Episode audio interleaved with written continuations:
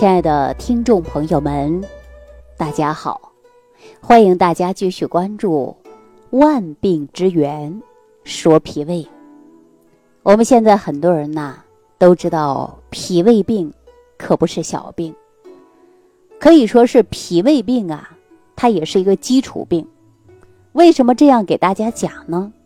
大家想一想啊，我这样说呢，你看有没有道理？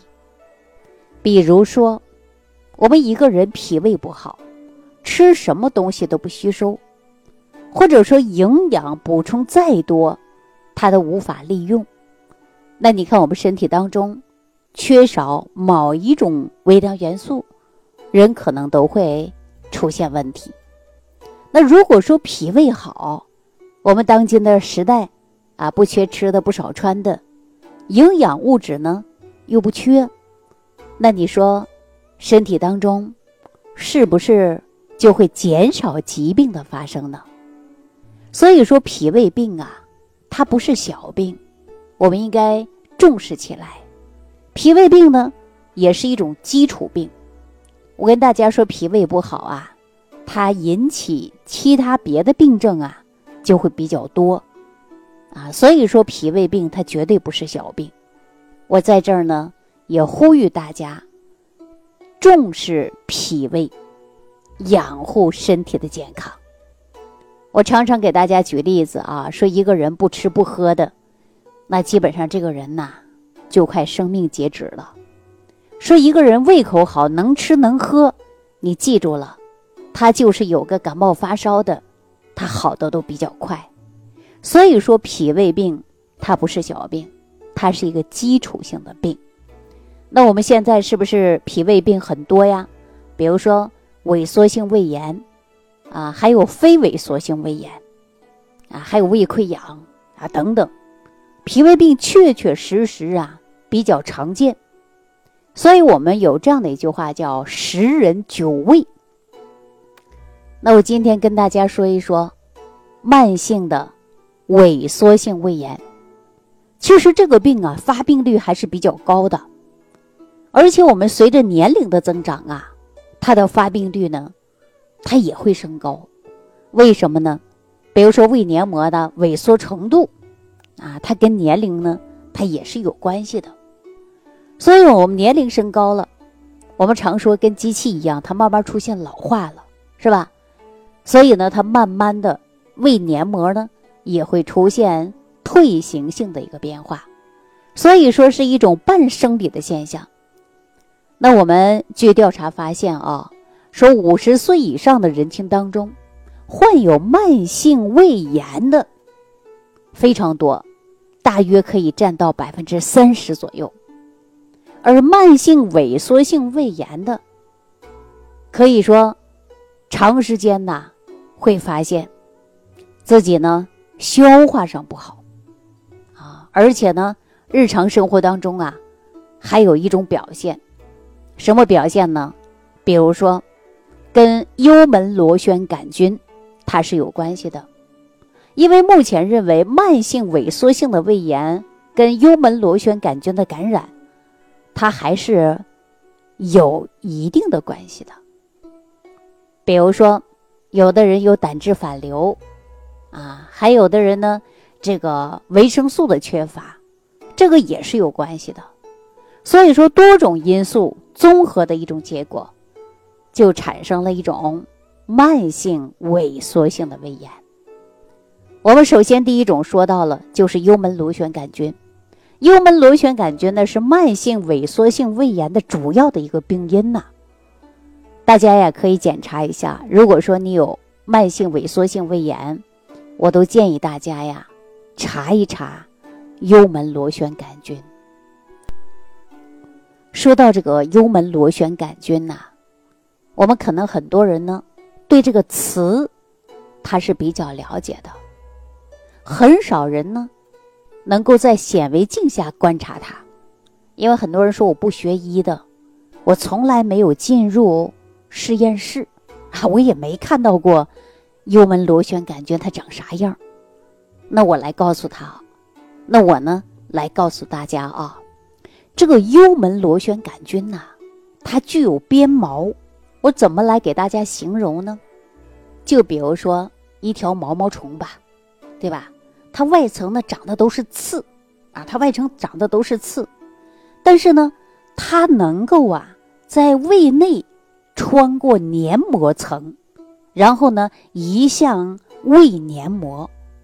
大家知道了吧？就比如说我们想到一个毛毛虫，它外边长的都是刺儿，但是用这个刺的作用，它就能够穿透。胃内的这层啊黏膜层穿透以后呢，我告诉大家，它就开始在那里安营扎寨。它怎么能安营扎寨呢？它把自己包裹起来，分泌的就是粘附素啊，分泌出粘附素呢，就能使它紧紧的贴在上皮细胞。它把自己呢藏在这里啊，就紧紧的来贴在。上皮细胞上贴了之后啊，它干嘛呢？它开始搞破坏了，哎，因为它会释放出多种酶，比如说尿素酶，还有其他的代谢产物啊，比如说蛋白溶解酶啊、磷脂酶 A 等等，这些呀，它对黏膜呢，它都有破坏的作用。另外呢，幽门螺旋杆菌呐分泌的细胞毒素。啊，还有呢，细胞毒素相关的基因，这些呢都可能会导致胃黏膜细胞的空泡样变性或者是坏死。所以说，幽门螺旋杆菌呐，还可以作为抗原诱导免疫反应，造成呢自身免疫损伤，长期存在就可能会导致胃黏膜的变化。啊，我们常说的就是慢性萎缩性的炎症的发生，所以呢，还有其他的细菌呐、病毒感染，那么长期呢，就会使我们的免疫功能器官出现了变化，所以我们说幽门螺旋杆菌呢，绝对呢，要把它呀杀灭，或者呢，要提高自身的免疫能力。我们有关幽门螺旋杆菌呐。它如果跟我们和平共处，相互不侵犯，那我们就存在于不会发病。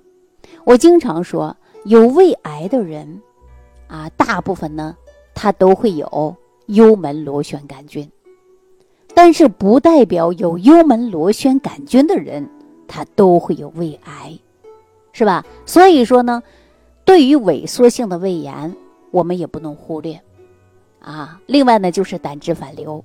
目前呢，胆汁反流啊，可以呢查一查，啊，它也是一个呢常见的胃部疾病之一。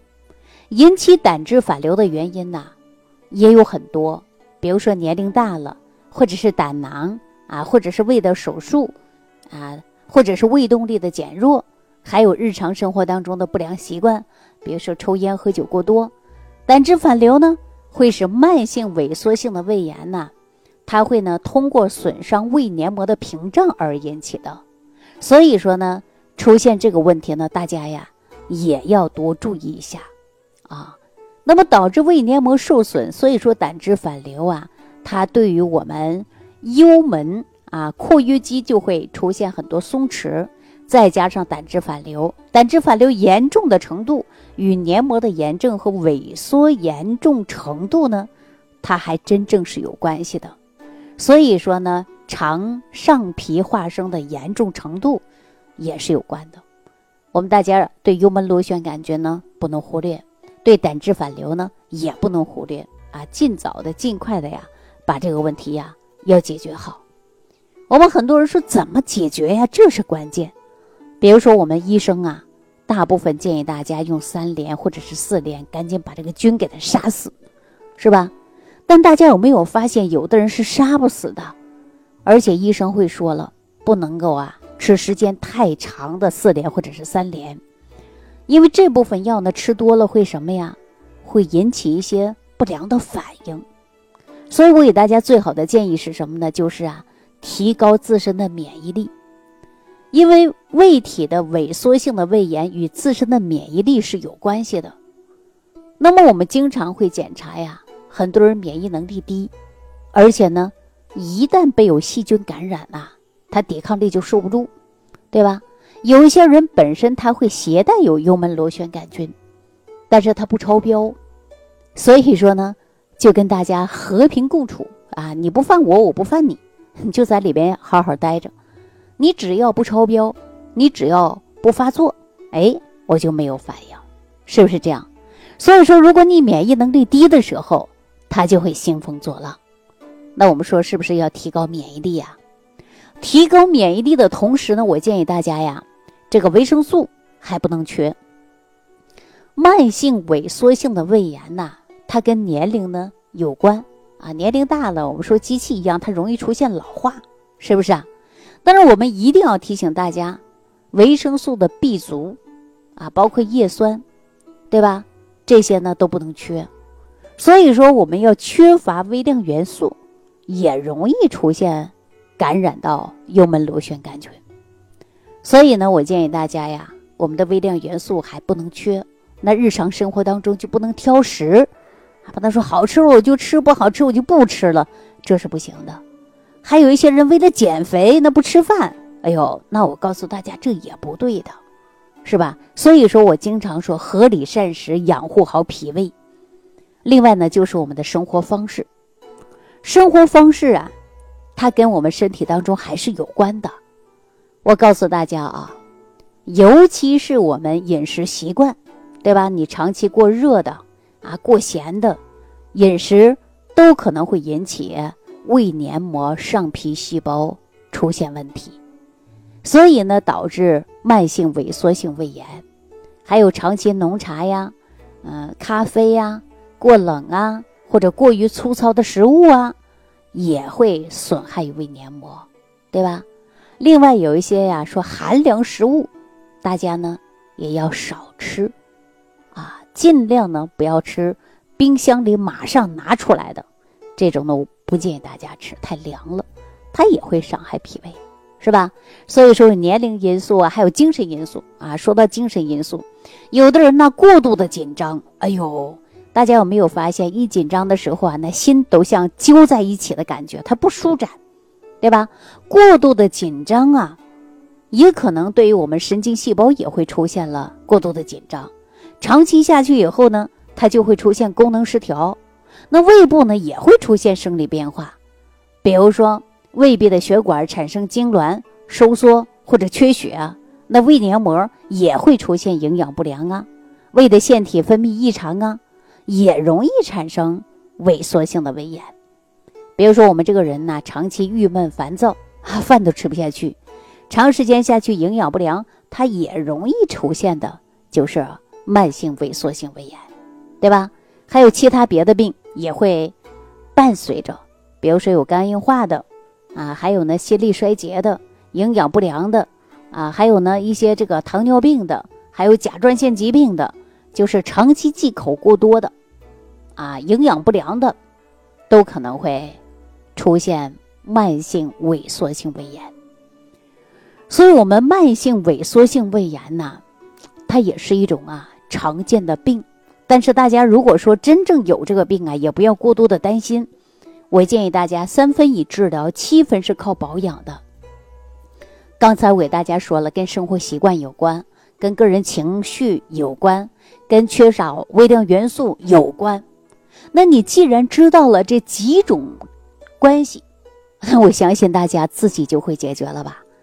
比如说你可能微量元素摄取不足，比如说你呀长期抑郁烦躁，对吧？还有一些啊你饮食没有做好的规律性，所以说从今天开始，你凡是听到我这档节目开始，我告诉大家，脾胃病它不是小病，它是一个基础病。脾胃不好会引起其他别的病变的，所以说大家注重养护好您的脾胃。很多人经常问我说：“李老师啊，那你说这个脾胃我得咋弄呢？我得多长时间能调理好呢？我得养好呢？”我告诉大家，从小孩出生，你都要养护好脾胃。给大家举个很简单的例子啊，你说孩子出生为什么要喝牛奶呀，或者是母乳啊？没有一个人孩子出生直接给他喂大米饭的吧？是不是啊？因为孩子的胃呢，它都是很娇嫩的。我们成年人的胃，它同样如此。可是成年人就不在乎这个了。你看，胡吃海喝的、腥的、辣的啊、麻辣的、刺激的，啊，冰镇的啤酒、饮料的，通通都给胃的。胃呢不做出反抗，对吧？它不停的扩张，不停的扩张，实在有一天它承受不来了，它给你发出信号，疼痛感了，你感觉你就不吃了，是不是这个道理啊？所以说，我们出生开始就应该注重养护好脾胃，人的一生当中时时刻刻都应该保证很好的生活习惯，养护好你的脾胃，对吧？脾胃是个大问题呀。大家想一想，你三天不吃饭，你三天不喝水，你看你什么结果？因为你吃饭喝水喝哪儿去了？吃哪儿去了？还不都是靠我们的脾胃转化吸收，人才能够有活力吗？对吧？说句直接的，人才能活着嘛，就这么简单。所以说脾胃病啊，大家记住了，它绝对不是个小病。感恩李老师的精彩讲解。如果想要联系李老师，您直接点击节目播放页下方标有“点击交流”字样的小黄条，就可以直接微信咨询您的问题。祝您健康，欢迎您继续收听。